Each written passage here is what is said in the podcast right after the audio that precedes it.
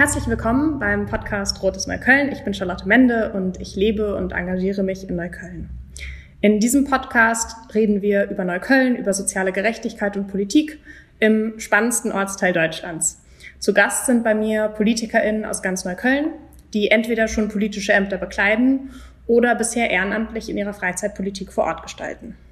In der heutigen Folge ist Martin Hiekel, Bezirksbürgermeister von Neukölln, zu Gast. Herzlich willkommen, Martin. Ich freue mich, dass ich hier bei dir sein darf. Hallo. Ähm, genau, ich bin sehr gespannt auf unser Gespräch heute und ähm, am Anfang würde ich dich, wie auch meine anderen Gäste, einfach kurz bitten, dich einmal selber kurz vorzustellen. Klar, gerne. Also mein Name ist Martin Hiekel. Ich sage immer mit einem, langen, mit einem langen I, weil manche überlegen Hickel oder Hiekel. Ich sage immer ein Konsonant, langes, äh, langer Vokal, also dann langes I, also Hiekel. Ähm, 35 Jahre alt, ähm, ausgebildeter Lehrer für Mathematik und Politik. Habe hier in Berlin, auch in Neukölln, mein Abitur gemacht. Ähm, und zwar 2005 an der Einsteinschule. Und ähm, bin aber der Ehrlichkeit halber kein gebürtiger Neuköllner, sondern gebürtiger Friedrichshainer und dann in der Kindheit hergezogener Neuköllner. So. Und äh, insofern bin ich im wahrsten Sinne des Wortes in Neukölln groß geworden. Ah, das ist aber schön. Ja, ich bin auch zugezogen, aber sehr, sehr, sehr viel später. ich finde, wenn man in der Kindheit wohin zieht, dann ähm, ist man schon noch, also sehr richtiger, was auch immer man dann ist. das macht auch später keinen Unterschied. Weil, ähm, ja, das stimmt. Dann sind wir ein Schmelztiegel. Ja, und von Herzen. Die Frage ist, glaube ich, immer, wo das Herz ist und ähm, da sind wir uns, glaube ich, sehr einig, dass unser Herz in Neukölln schlägt und für Neukölln. Und Genau. Ähm, ja, ich würde gerne mit dir nochmal reden. Du hast jetzt mit Lehrer und deinen Fächern schon mal, vielleicht bist du schon in die Richtung gegangen, aber ähm, wie bist du persönlich dazu gekommen, dich politisch zu engagieren? Also ich kenne dich ja, ich kannte dich ja schon bevor du Bezirksbürgermeister warst. Ich habe mit dir Wahlkampf damals gemacht in deinem, äh, ich glaube, ersten Wahlkampf fürs Abgeordnetenhaus in Rudow. Ähm, und auch davor schon. Ich kannte dich nicht mehr als Juso-Vorsitzender, aber schon sehr, sehr lange, würde ich sagen, ähm, aus der ehrenamtlichen Arbeit in der SPD. Ähm, wie bist du dazu gekommen, dich politisch zu engagieren? Also engagiert richtig formell habe ich angefangen 2005.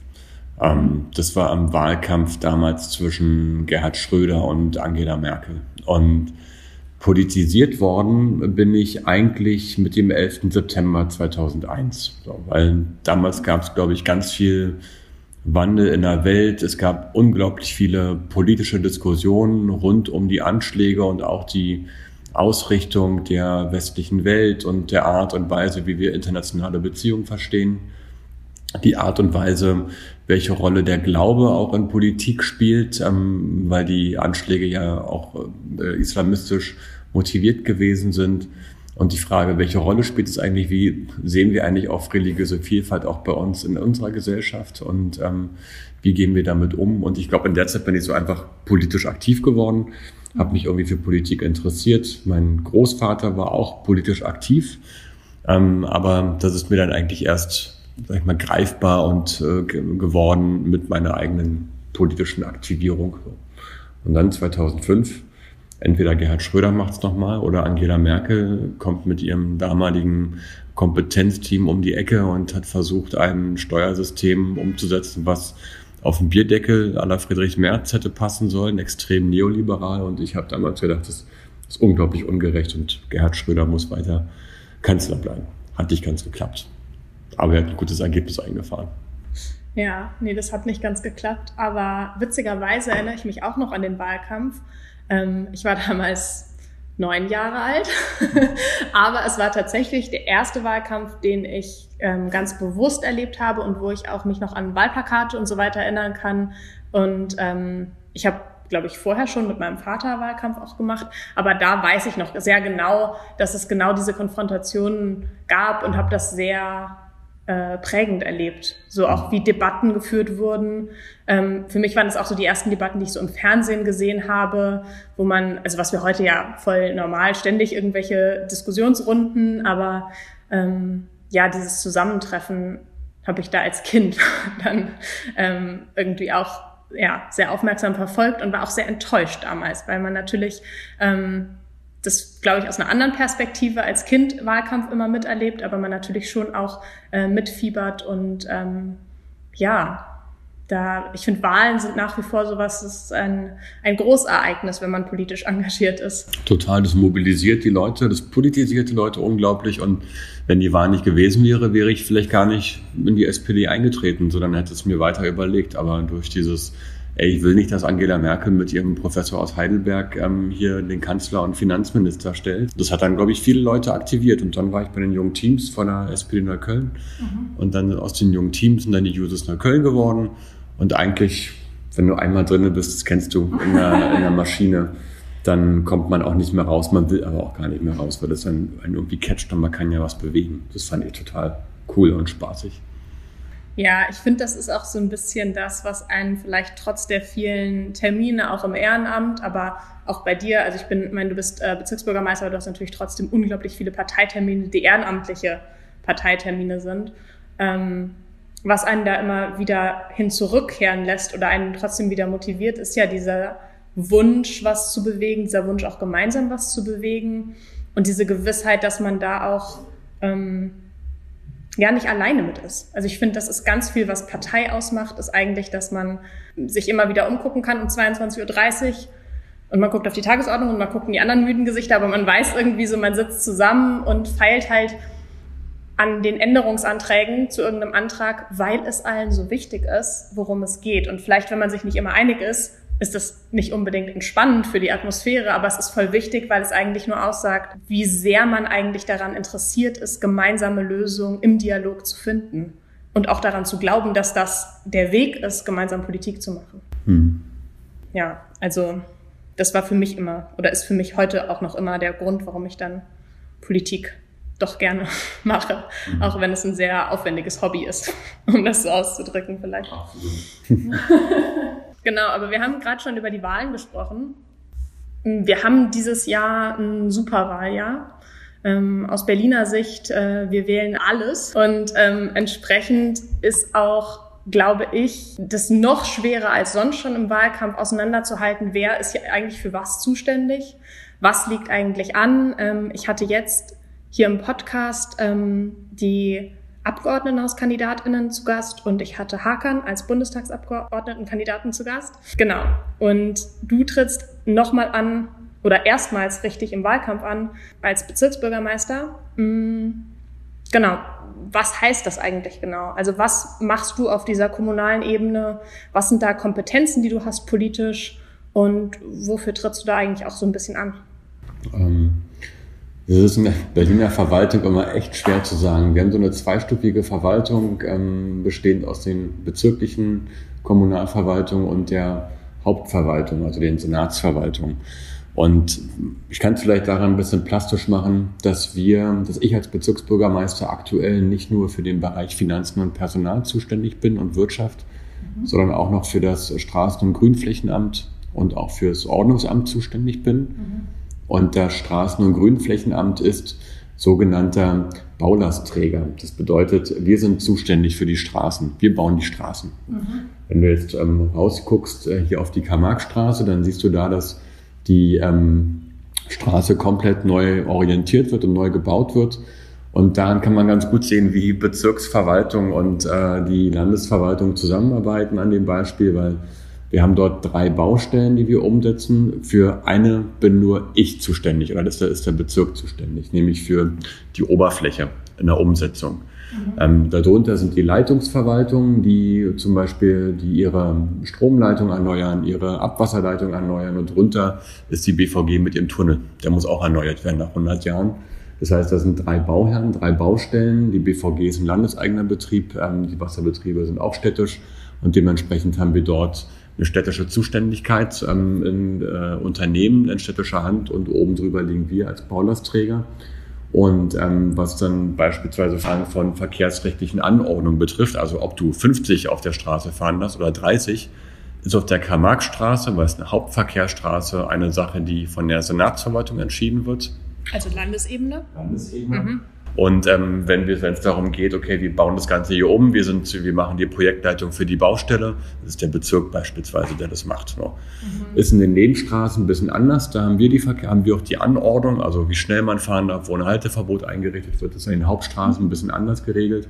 Und so kann man das leider durch ganz viele Politikbereiche durchdeklinieren, ähm, was die Sache für Außenstehende immer so ein bisschen ähm, schwierig ähm, nachzuvollziehen macht. Mhm. Ich sage immer im Zweifel, normalerweise ist der Bezirk für ganz vieles zuständig in der Umsetzung. Wenn, wenn das ungeklärt ist, ist der Bezirk das. So kann man sich das ungefähr vorstellen. So. In der Regel, wenn eine neue Aufgabe auf das Land zukommt und niemand sagt was, machen das die Bezirke. So. Mhm. Ähm, wie zum Beispiel die, ähm, das Zweckentfremdungsverbot, ähm, dass wir das selber als Bezirk kontrollieren, weil es gibt keine Landeszuständigkeit. Ähm, und ähm, bei den Schulen kann man es auch gut daran sehen, so eine Unterscheidung zu machen, wer macht eigentlich was. Das äh, Personal, also die Software innen drin, die Lehrerinnen und Lehrer, die sind bei der Senatsverwaltung angestellt. Das Curriculum wird von, äh, wird, wird äh, von der Senatsverwaltung ähm, in der, in der Federführung dort. Wenn es aber darum geht, die Schule zu sanieren oder umzubauen, macht es der Bezirk. Also wir machen die Hardware mhm. in der Schule und die Software kommt von der Senatsverwaltung. So ein paar kleine Beispiele. Ordnungs, also man kann es ja. auch durch andere Beispiele noch durchdeklinieren. Also ähm, und was vielleicht wichtig ist noch ähm, anzumerken ist, am Ende steht und fällt so ein fallen politische Vorhaben immer damit, ob Geld da ist. Ähm, der Bezirk stellt seinen eigenen Haushalt auf, einen Haushaltsplan. Dieser Haushaltsplan wird aber nicht, wird also ist aber nicht äh, äh das einzige Papier, was am Ende relevant ist für die Umsetzung, weil der Haushaltsplan des Bezirkes ist Teil des Berliner Haushaltsgesetzes. Alle zwei Jahre macht das Abgeordnetenhaus ein neues Haushaltsgesetz mit den neuen Schwerpunkten und so weiter und so fort. Und Teil dieses Haushaltsgesetzes ist, sind die bezirklichen Haushaltspläne, die wir aufstellen. Also wir sagen, wir kriegen eine Summe X, mhm. ungefähr eine Milliarde in dem Fall haben wir als Bezirk und die verteilen wir auf die unterschiedlichen Bereiche. Da ist aber sind drei Viertel schon gesetzlich von gebunden, weil das zum Beispiel Sozialleistungen sind, Wohn Wohngeld mhm. und, und ähnliches. Und da ist schon mal ein Großteil von gebunden. Deshalb wir da relativ wenig Spielmasse haben, wo wir sagen, mhm. wir haben jetzt irgendwie ein riesen Batzen Geld und wir bauen jetzt nochmal eine Schule neu.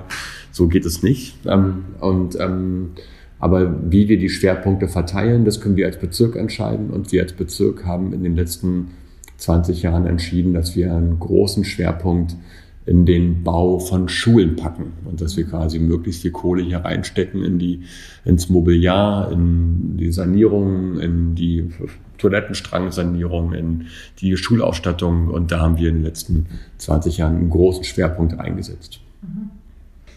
Mhm.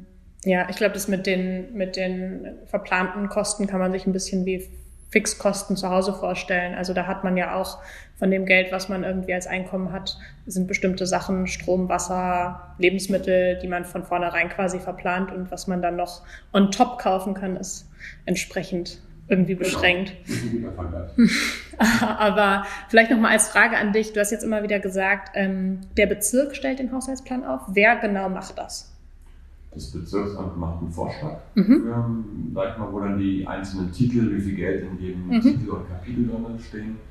Und am Ende wird es von der Bezirksverordnetenversammlung äh, entschieden. Okay, die Bezirksverordnetenversammlung ist quasi das Parlament auf Bezirksebene mehr oder weniger. Es ist Teil der Verwaltung. Es hat keine richtigen legislativen Funktionen. Es stellt ja keine Gesetze auf. Es mhm. kann nur Verwaltungshandeln anregen. Mhm. Und das Einzige, wo eine BVV ein unmittelbares Mitspracherecht hat, ist bei der Aufstellung von Bebauungsplänen, weil die werden von der BVV beschieden. Okay. Und bei Fragen der Haushaltsplanaufstellung oder auch der ähm, von Jahresabschlussrechnung und ähnliches. Es wird, nimmt die BVV, muss dem oder stimmt dem dann zu und kann dann entsprechend auch Nachfrage stellen. Also theoretisch in jeder Haushaltsplanaufstellung kann, können die Bezirksverordneten Änderungen vornehmen und nehmen sie ja auch vor oder auch bei der Aufstellung von Investitionsplanung. Dann mhm. auch dann kann die BVV sagen, wir hätten gern diese Maßnahmen ein bisschen vorgezogen und die anderen Maßnahmen ein bisschen nach hinten gezogen. Mhm. Das sind so die wesentlichen Dinge, wo eine BVV ein unmittelbares Mitspracherecht hat, wo man auch abstimmt und dann auch was, man selber was unmittelbar bewirkt. Mhm. Und du selber kandidierst auch auf der auf dieser sogenannten Liste für die Bezirksverordnung. Genau, ich bin Spitzenkandidat hier in der, in, für die SPD in Neukölln, bin auf Platz eins, bin nominiert als Bezirksbürgermeister und ähm, möchte natürlich dieses Amt nach drei Jahren, das ist dann echt nicht viel Zeit, gern nochmal eine ganze Legislatur ausfüllen und gern noch darüber, also darüber hinaus, aber du weißt in der Politik nie, wie sich Sachen entwickeln und wie stark die SPD in fünf Jahren ist ähm, und im Land und überhaupt und ähnliches. Aber ich möchte schon das nochmal eine, mindestens eine Legislatur machen, weil es macht schon große Freude.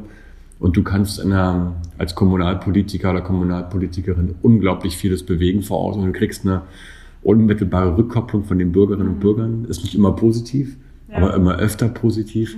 Du weißt unmittelbar, wo der Schuh drückt und ich glaube, wir sind so eine Art Seismograph für gesamtgesellschaftliche Probleme und wir spüren die unmittelbar. Mhm. Auch ein Bezirksverordneter sollte das tun und äh, dementsprechend ist es schon so Kommunalpolitik etwas, wo ich finde, das ist Politik pur.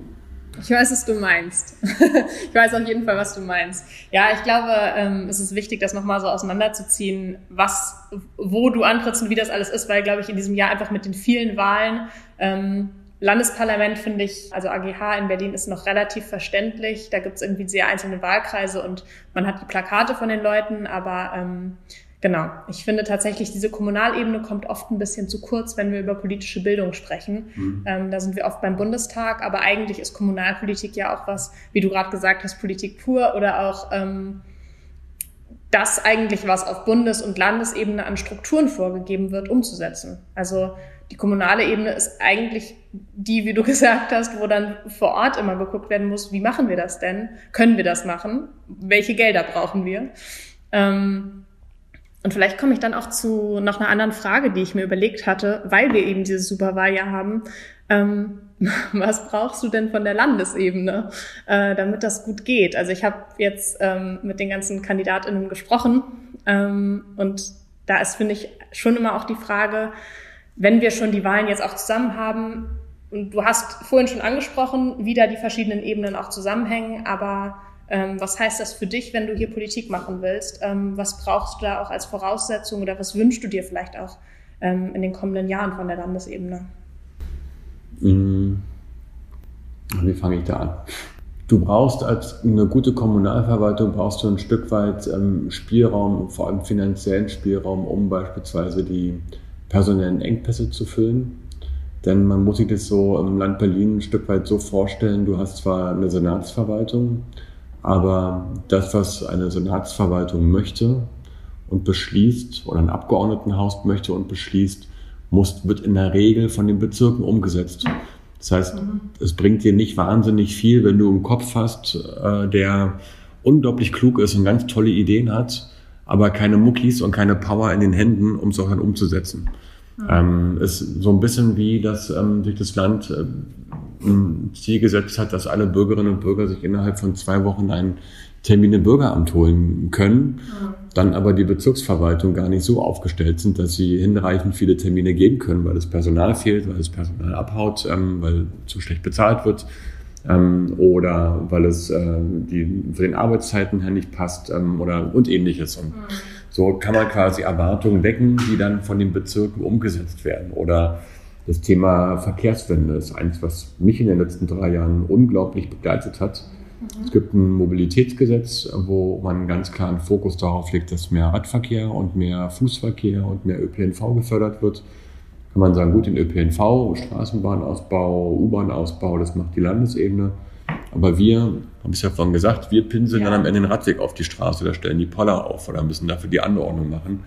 Wenn wir aber gar keine Planungskapazitäten für sowas haben, weil unsere Straßen- und Grünflächenämter in den letzten Jahren oder die generell die Bezirksverwaltung gar nicht den Fokus gehabt haben, um dann dort gut bezahlte, motivierte ähm, äh, Verkehrsingenieure an Land zu ziehen, dann bringt dir ein tolles Mobilitätsgesetz gar nichts, wenn du vor Ort keine Kapazität hast, das Ganze umzusetzen. Weil dann mhm. Ähm, und dann hast du eine große Enttäuschung bei den Bürgerinnen und Bürgern hervorgerufen, weil man natürlich eine Erwartung hat, Mobilitätswende. Alle sehen das ein und alle können es normativ begründen, warum wir einen Wandel brauchen. Aber am Ende muss es irgendjemanden geben, der hier die Straße irgendwie umbaut. Und das fehlt dann oftmals an den Stellen, wie mit den Bürgerämtern oder mit den Ordnungsämtern. Müll liegt überall auf der Straße rum. Wo ist das Ordnungsamt? Auto steht falsch. Wo ist das Ordnungsamt? Naja, ich kann sagen, unser Ordnungsamt hat eine Größe von ungefähr eine personelle Stärke wie ein Abschnitt. Wir haben in Neukölln allein drei Abschnitte von der Polizei. Ähm, und wir haben das Ganze für den gesamten Bezirk, für 350 Kilometer Straßenland. So haben wir mhm. ein, ein, in der Größe eines Abschnitts quasi im Ordnungsamt. Das finde ich viel zu wenig. So, und de dementsprechend alles, was man sich Kluges und Sinnvolles überlegt, muss auch von uns irgendwie umgesetzt werden. Das heißt, da müssen die Ressourcen ein Stück weit reinfließen. Und da wünsche ich mir einfach, dass man den Bezirken eine komfortable Ausstattung gibt mit ein paar Freiheiten, wie manche Haushaltsmittel auch zu verwenden sind, um da die notwendige Flexibilität zu haben, damit keine Mittel auch liegen bleiben. Mhm. Ja, voll nachvollziehbar. Aber das heißt auch, wenn du jetzt gesagt hast, bei Bürgerämtern ist das Problem, dass die Leute teilweise gehen, ist auch ähm, einfach Bezahlung, also dass die Gehälter nicht stimmen und da auch Anreize geschaffen werden müssten eigentlich, um die Leute halten zu können. Und das auch, ja. Also weil es gibt halt so manche Tätigkeiten, die sind äh, bei gleicher, im Grunde genommen den gleichen Aufgabenumfang nur mit einem anderen Verantwortungsbereich, aber der gleichen Tätigkeit dann bei der Senatsverwaltung besser dotiert als in der Bezirksverwaltung oder in der privaten Wirtschaft ganz anders dotiert als bei uns. Wenn wir darüber sprechen, dass wir ähm, uns in der äh, IT-Landschaft ähm, mehr digitalisieren wollen, dass wir viel mehr über Smartphone machen wollen, dann musst du natürlich auch die Bezirksverwaltung entsprechend aufstellen. Das heißt, du brauchst auch die richtigen IT-Experten. Und dann ist natürlich eine es ist gerade in dem Bereich schwer, jemanden für den öffentlichen Dienst zu gewinnen, wenn du in der freien Wirtschaft das drei- bis vierfache verdienst. Ähm, dann ist es für jeden IT-Experten natürlich dann eine relativ leichte Entscheidung zu sagen, ich gehe in die private Wirtschaft statt in die öffentliche Verwaltung, obwohl die öffentliche Verwaltung mehr Stabilität verspricht und ähnliches. Aber dann ist der Gap quasi zwischen dem Gewinn an Sicherheit und dem Mehr an Ressourcen, den du in der freien Wirtschaft bekommst, natürlich zu groß. Mhm. Das werden viele auch für die freie Wirtschaft entscheiden. Das ist dann schwer ist für so eine Kommunalverwaltung. Ja, ich glaube, da ist die Konkurrenz immer ein Stück weit begrenzt, weil natürlich auch, also es ist ja auch, was du meintest mit, die Frage ist, wie weit man trotzdem erhöhen kann. Gehälter, natürlich kann man nicht konkurrieren mit der freien Wirtschaft, das ist, das ist nun mal so. Man hat halt auch eine Verantwortung für die öffentlichen Gelder, mit denen man umgeht, aber dass man es so macht, dass es trotzdem dass gutes Leben davon möglich ist. Ich glaube, das ist ja auch immer so ein Ausgangspunkt aus der SPD. Dafür sollte man sorgen können und dann muss da auch entsprechend von der Landesebene dann ähm, müssen die Ressourcen da sein, damit man das entsprechend machen kann. Oder auch zum Teil über die Tarifverträge einfach nochmal insgesamt verhandelt, mhm. weil natürlich, wir sind ja immer an Tarifverträge gebunden. Die öffentliche Hand ist ja die Sicherheit. Du hast einen Tarifvertrag definiert. Du kannst dir von einem Gehalt in der öffentlichen Verwaltung immer den Kühlschrank gut füllen ähm, und die Miete bezahlen oder sollte man können. Dann ist aber die Frage natürlich, ähm, wenn du manche Berufe hast, die zwar nach unserer Tätigkeit im Tarifvertrag klar geregelt sind, auch klar gebunden sind, mhm. Sicherheit, aber halt du weit übertariflich in der freien Wirtschaft verdienst, du aber auch die gleichen Leute brauchst, du konkurrierst auch im gleichen Arbeitsmarkt, dann kommst du natürlich in Schwierigkeiten. Und ich habe jetzt nicht das Mittel dafür, mhm. aber ich kann zumindest aus einem ganz einfachen Problem aus der Praxis berichten, dass das uns zum Beispiel umtreibt, so, äh, gerade in dem IT-Bereich. Also das ist schon was ganz Spezielles. Ja. Auch in manchen Bereichen von Bauwirtschaft, Bauingenieurwesen wird es auch ganz relativ schwierig. Mhm. Ähm, wobei es, wie gesagt, es geht darum, man hat einen Arbeitsmarkt, man hat einen Fachkräftemangel, du hast einen Tarif, der dich, äh, Tarifvertrag, der dich in Zeiten von hohe Arbeitslosigkeit ähm, sehr attraktiv macht. Ähm, mhm. Aber jetzt um Umkehrschluss, wo du einen relativ geringen Arbeitslosen, eine geringe Arbeitslosenquote hast, hast du dann Probleme, die Probleme, das qualifizierte Personal zu finden, was dann auch bei dir bleibt über eine längere Zeit. Mhm. Ja, verständlich. Mhm. Du hast gerade ein Stichwort ähm, Miete und in der Regel sollte das so sein, dass man sich die Miete gut davon leisten kann, angesprochen. Ähm, vielleicht kommen wir dann nochmal zu einem, zu einem anderen Thema oder Themen. Ich habe ja mit, ähm, ja mit den AGH-Kandidierenden, aber auch mit Hakan gesprochen und die Themen für die Wahlkreise waren schon relativ spezifisch oft. Ähm, Miete und Wohnen war jetzt tatsächlich so ein Thema, was sich relativ weit durchgezogen hat. Aber grundsätzlich hatte ich schon das Gefühl, dass ähm, gerade so die KandidatInnen fürs Abgeordnetenhaus ihre Wahlkreise sehr speziell beschreiben konnten, was da so die Themen sind, was da die Bedürfnisse sind. Und ja, jetzt im Gespräch mit dir denke ich mir so, ja, okay, ähm, du bist irgendwie und hast den Anspruch und bist Bezirksbürgermeister für alle, ähm, hast aber irgendwie also allein mit Fabian habe ich zum Beispiel gesprochen, allein der hat mit dem Schillerkiez und dem Rollbergviertel irgendwie schon einen Wahlkreis, wo unglaublich viele unterschiedliche Bedürfnisse und Wünsche aufeinander kommen. Und wenn man sich jetzt ganz Neukölln anguckt, also nicht nur Nord-Süd-Unterschiede, sondern auch Unterschiede innerhalb vom Norden, Unterschiede innerhalb vom Süden, ähm, ist das ja ein sehr breiter Bezirk, der sehr viel Verschiedenes mit sich bringt. Wie gehst du damit um, mit diesen unterschiedlichen Bedürfnissen, aber was sind vielleicht auch Themen, wo du sagst, da kümmerst du dich sowieso drum oder die sind dir auf jeden Fall ähm, für alle wichtig oder die siehst du bei allen als relevant? Mhm. Ja, ich glaube, das Thema Mieten und Wohnen, das hast du ja schon genannt, ist eins, was äh, für den gesamten Bezirk von großer Bedeutung ist, aber auch das Thema Verkehrswende trifft alle, weil die auch miteinander zusammenhängen. Ähm, Neukölln ist in den letzten Jahren, sag mal ab den 2010er Jahren, glaube ich, schon so um 10.000, 15.000 Menschen gestiegen. Also wir waren nicht immer 330.000 Einwohner, wir hatten auch mal um die 320.000 Einwohner. Das heißt, wir sind mehr Menschen geworden im Bezirk. Ähm, und äh, mehr Menschen bringen natürlich auch ein Mobilitätsbedürfnis mit und ähm, die bringen trotzdem ähm, unterschiedliche Arten von Mobilität mit. Manche von Auto, manche von Rad, manche sind irgendwie passionierte ÖPNV-Nutzer. Ähm, und äh, dann ist schon die Schwierigkeit, ähm, es hinzubekommen, dass du in der sich verdichtenden Stadt das Mobilitätsbedürfnis für alle irgendwie stillst. Mhm. Ähm, und das ist gerade im Norden eine andere Herausforderung als im Süden. Im Norden hast du dann einen großen Nachholbedarf an Radinfrastruktur, den du herstellen musst, weil du halt irgendwie hier eine, ein dichteres ÖPNV-Netz hast. Du, du hast die kürzere Wege auch, um von A nach B zu kommen du bist ein Stück weit zentraler, dann ist, sind die kurzen Wege, die du mit dem Rad machst, so bis zu drei Kilometern oder so um die drei Kilometer, hast du einen viel größeren Radius, den du erreichst, mhm. ähm, als wenn du im Süden lebst. Ähm, du hast im Süden eine schlechtere ÖPNV-Ausbau, das heißt, da ist der Ausbau vom ÖPNV besonders wichtig. Mhm.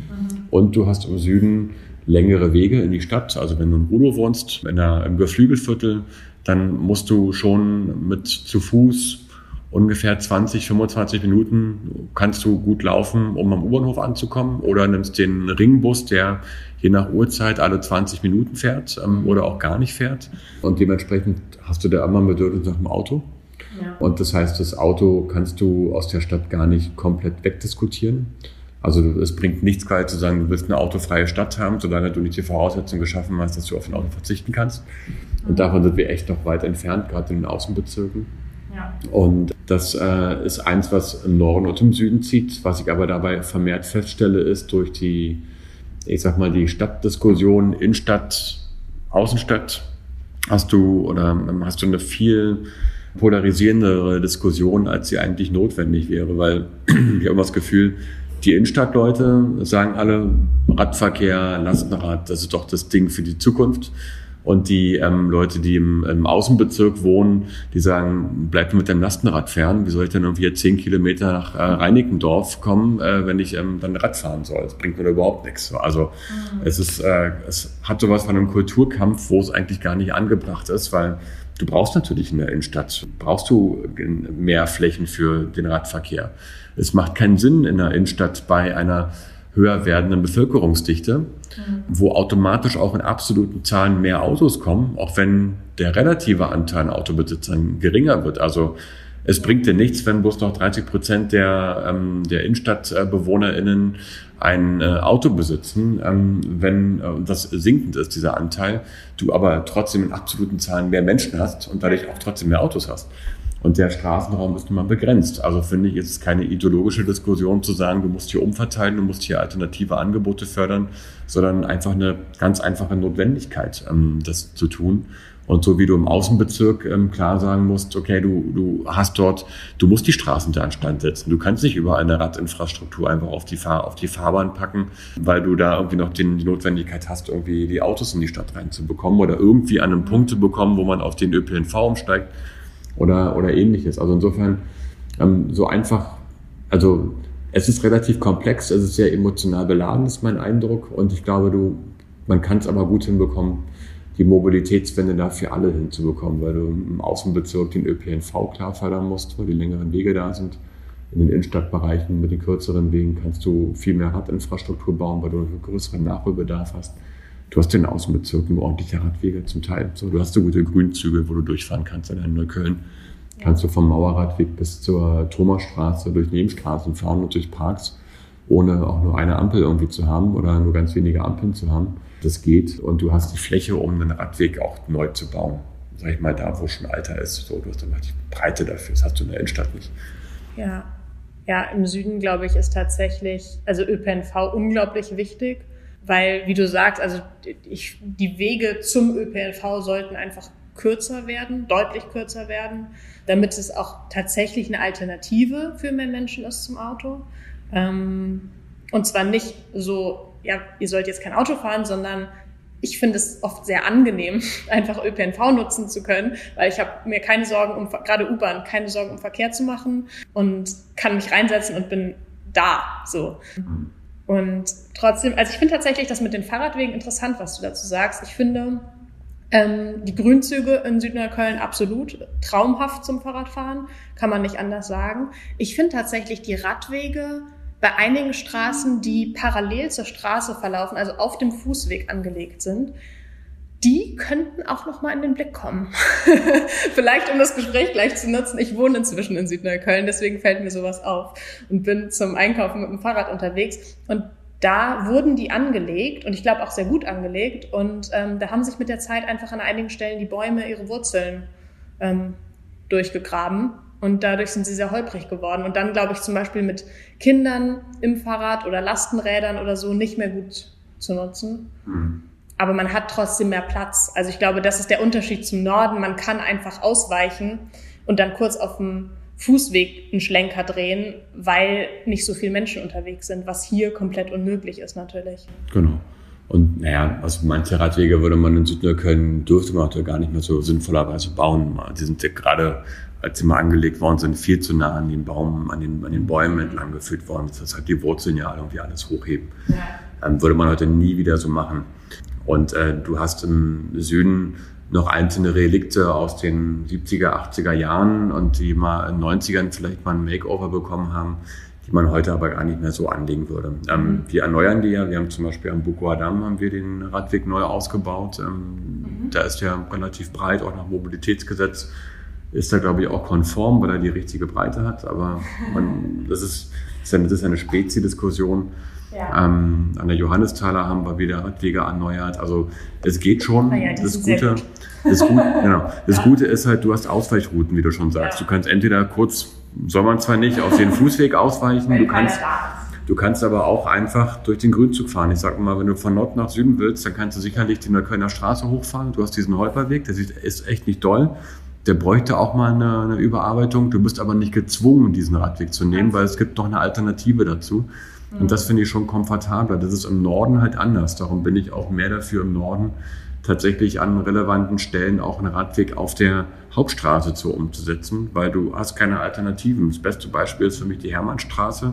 Mhm. Ähm, da hast du keine sinnvolle für Alternative für Radfahrer, weil wenn du von der Silbersteinstraße zur, ich sag mal, Flughafenstraße willst mhm. oder du willst ja. zur, zur Werbelinie oder wie auch immer, dann fährst du keinen Umweg ähm, über die Oderstraße, weil das zu weit weg ist. Ja, so.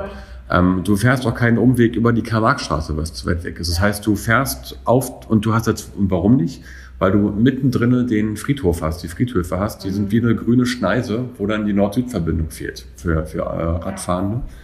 Und dementsprechend ähm, nimmst du die Nord-Süd-Verbindung, die da sind, und das ist genau an der Stelle, es ist die Hermannstraße, es ist die Oderstraße und die nächste Nord-Süd richtige Verbindung wäre so der Mittelweg oder die Kammerkstraße, so in der Höhe. Und das ist alles zu weit weg. Das heißt, du musst auf der Hermannstraße eine Radinfrastruktur irgendwie bauen, weil du diese, diesen Schnitt hast der es für Radfahrende unattraktiv macht, auf irgendwelche Alternativrouten auszuweichen. Es gibt kein Argument zu sagen, warum du dort keine Radinfrastruktur aufpackst. Und dementsprechend musst du da eine hinbauen. Und das ist im Süden anders. Da hast du eine ganz andere Infrastruktur.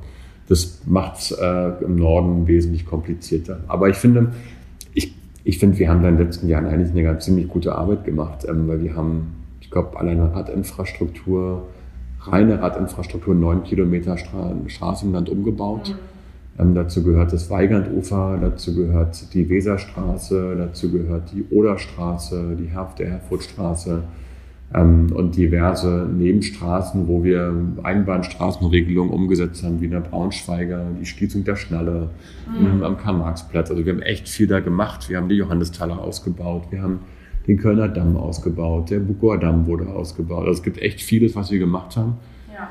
Ähm, und es kann sich, glaube ich, ganz gut sehen lassen. Und diesen Weg, finde ich, musst du aber auch fortsetzen. Ähm, und mhm. ich finde, das hat sich ganz, bei uns ganz gut bewährt, dass wir sowohl im Süden als auch im Norden was gemacht haben und dass wir vor allem auch immer, wie ich finde, in der Umsetzung, es klingt immer so ein bisschen platt, aber relativ nicht so krass ideologisch argumentiert haben, so nach dem Motto, das böse Auto. So, das merke ich in der Innenstadt manchmal in politischen Diskussionen.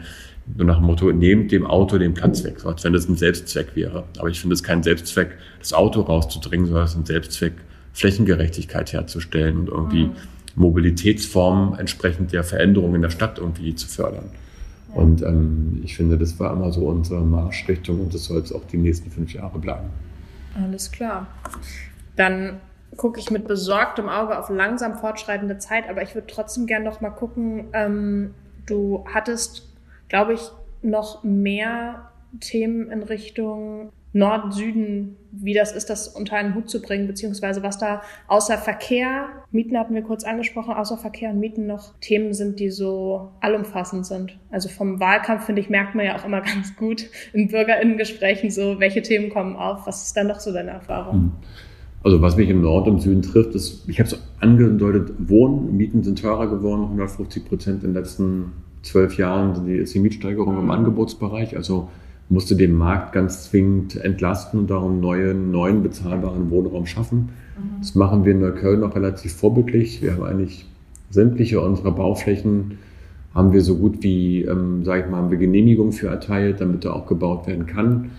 Wir haben aber gar nicht mehr so viele Flächen, wo wir was mhm. neu bauen können. Das heißt, wir sind auf die Kooperation mit Brandenburg, mit auf andere Bezirke auch angewiesen, dass die auch ihre Bauflächen ausweisen, äh, ausweisen halte ich für ganz relevant.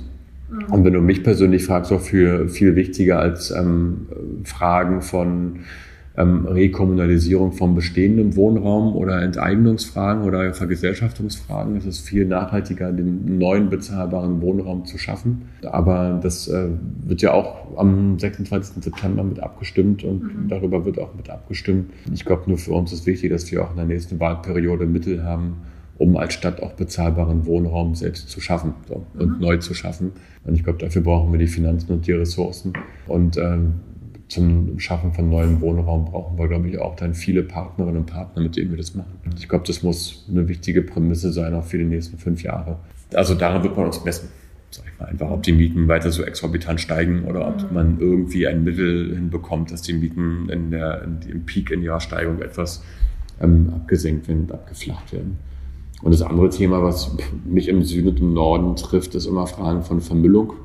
Also egal, wen du anhaust, ähm, jeder kann dir eine Geschichte erzählen, wo bei ihm oder ihr vor der Tür eine Waschmaschine rumsteht oder eine ganze Möbelgarnitur oder wo ein Umzugsunternehmen, äh, sage ich mal, gerade eine, eine, Wohnung leergeräumt hat und das ganze Mobiliar irgendwo auf die Straße geschmissen hat, mhm. bis hin zu irgendwelchen weißen großen Säcken, die irgendwo illegal abgestellt sind, mit Gewerbemüll da drin steht oder Bauschutz.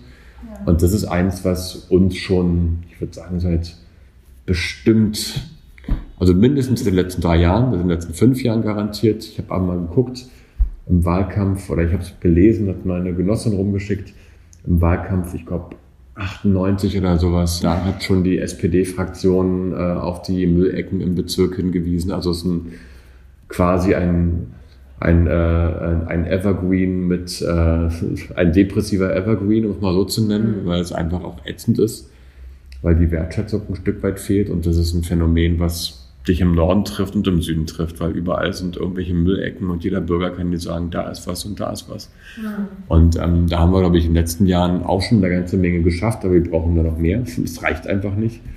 Wir haben äh, ja zum einen mehr Kolleginnen und Kollegen im Ordnungsamt bekommen, um genau das zu kontrollieren. Wir haben durch Druck ein Landesprogramm aufgesetzt, Saubere Stadt, aus dem wir, sage ich mal, Kreativmittel bekommen, um die Awareness ähm, zum Thema der öffentliche Raum gehört uns allen zu stärken, mhm. aber auch um sagen wir, ein paar nette Aktionen zu machen. Wir haben diese Tausch- und Sperrmüllmärkte gemacht, die faktisch mhm die sind ja faktisch eine dezentrale Sperrmüllabholung. Ja, voll. Nur, dass wir Super.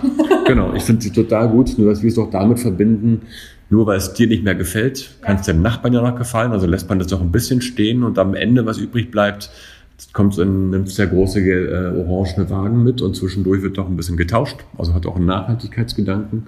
Ja. Ähm, die haben echt gut funktioniert und äh, insofern haben wir da schon eine ganze Menge geschafft und trotzdem liegt der Müllfeuer auf der Straße rum. Mhm. Und ich glaube, so eine Verstetigung ähm, von solchen Sperrmüllmärkten oder dezentralen Sperrmüllabholungen halte ich für ganz wichtig. Das heißt, dass solche Mittel wieder im nächsten Haushalt mit drin sind. Beim Stichwort, was brauchen wir als ja. Bezirk? Diese ja. Haushaltsmittel bräuchten wir, damit wir auch unsere Bewegung schön wie wir weiter pushen können, wo wir auch Aufklärung machen mit Umweltpeers, die beispielsweise darüber informieren, wie ordentliche Mülltrennung aussieht, warum die auch wichtig ist. Die kommen aus den unterschiedlichsten Communities und gehen in die Communities. Also das sind quasi wie, ich sag mal, Stadtteilmütter und äh, Väter, die quasi aus den Communities kommen, aber nur zum Thema Nachhaltigkeit mit aufklären.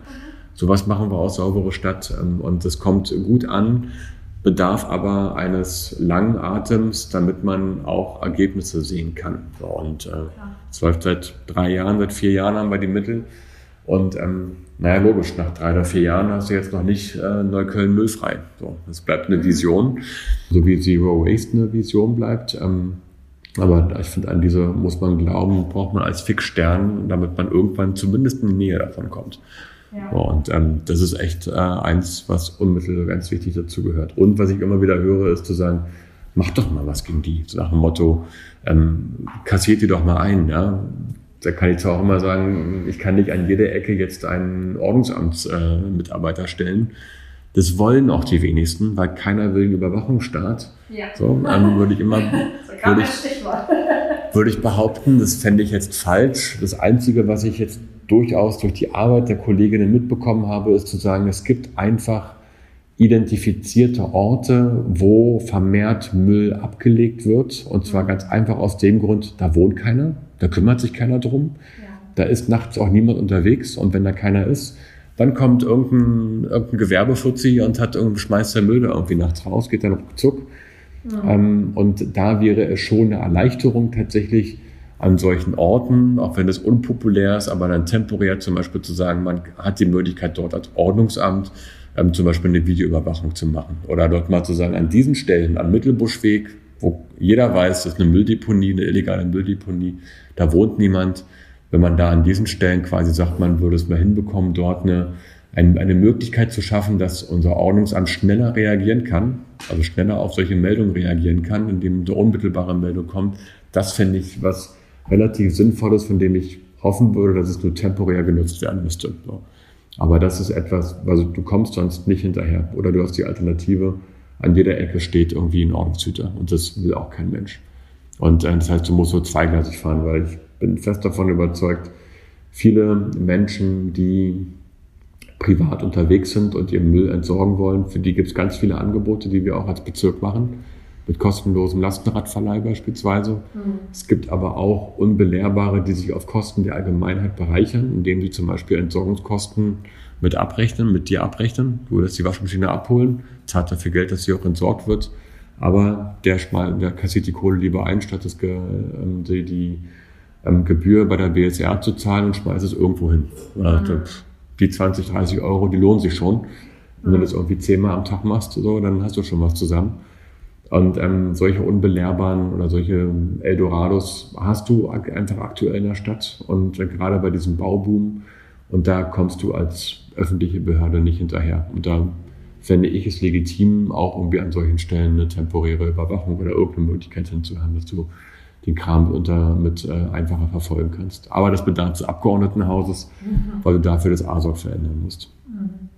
Ja, krass, dass das so, also das ist auch mit so Systemen. Ich finde immer diesen Aspekt der, des Privaten, was du meintest, ist ja mit, mit so Sperrmüllfesten relativ gut, glaube ich, beizukommen. Also wenn Leute wissen, ich kann in drei Wochen meinen Schrank da rausräumen und entweder nimmt den noch jemand. Ich glaube, das ist ja auch gerade in Nordneukölln Ich glaube, nirgendwo sieht man so oft wie hier Sachen draußen stehen, wo drauf steht zu verschenken, ähm, was nach dem dritten Regen oft nicht mehr so attraktiv ist, ähm, sei dazu gesagt. Aber ich glaube, dieses diese grundsätzlich dieser Gedanke von tauschen, Sachen rausstellen und dann wird's mitgenommen von der BSR ist super gut und ähm, super effektiv und ähm, auch attraktiv. Also ich erinnere mich auch, in meiner Kindheit gab es das ganz oft, so Sperrmülltage, wo dann einfach in den Straßen das rausgestellt wurde und wo man dann durchgegangen ist und geguckt hat, okay, was gibt's, gibt's was Cooles zu holen?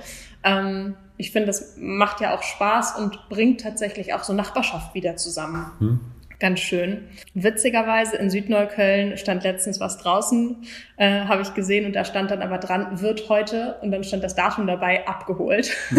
und dann dachte ich, das ist schon sehr, das ist schon sehr vorbildlich, dass da auch keiner erst auf den Gedanken kommt, es wird einfach rausgestellt. Ähm, ja, aber ich glaube, da hast du recht, das ist ein langfristiges Ziel, was da verfolgt werden muss auch da geht es ja letztendlich um öffentlichen Raum und darum, den gerecht aufzuteilen und gemeinsam nutzen zu können. Ja, ich glaube, ähm, so mit Blick auf die Zeit würde ich dich jetzt zum Abschluss einfach nochmal fragen. Du hast gesagt, du willst nochmal definitiv die nächsten fünf Jahre gerne mehr, aber jetzt erstmal für die nächsten fünf Jahre. Ähm, was ist dir da vielleicht noch wichtig? Wir können natürlich nicht alles ansprechen in so einem Gespräch, aber vielleicht, was du uns noch sagen willst oder ähm, genau zum Abschluss. Was uns in Neukölln immer unglaublich wichtig war und ist, ähm, und das muss es auch bleiben, ist, dass wir das Thema Bildung ähm, sehr groß geschrieben haben und groß schreiben.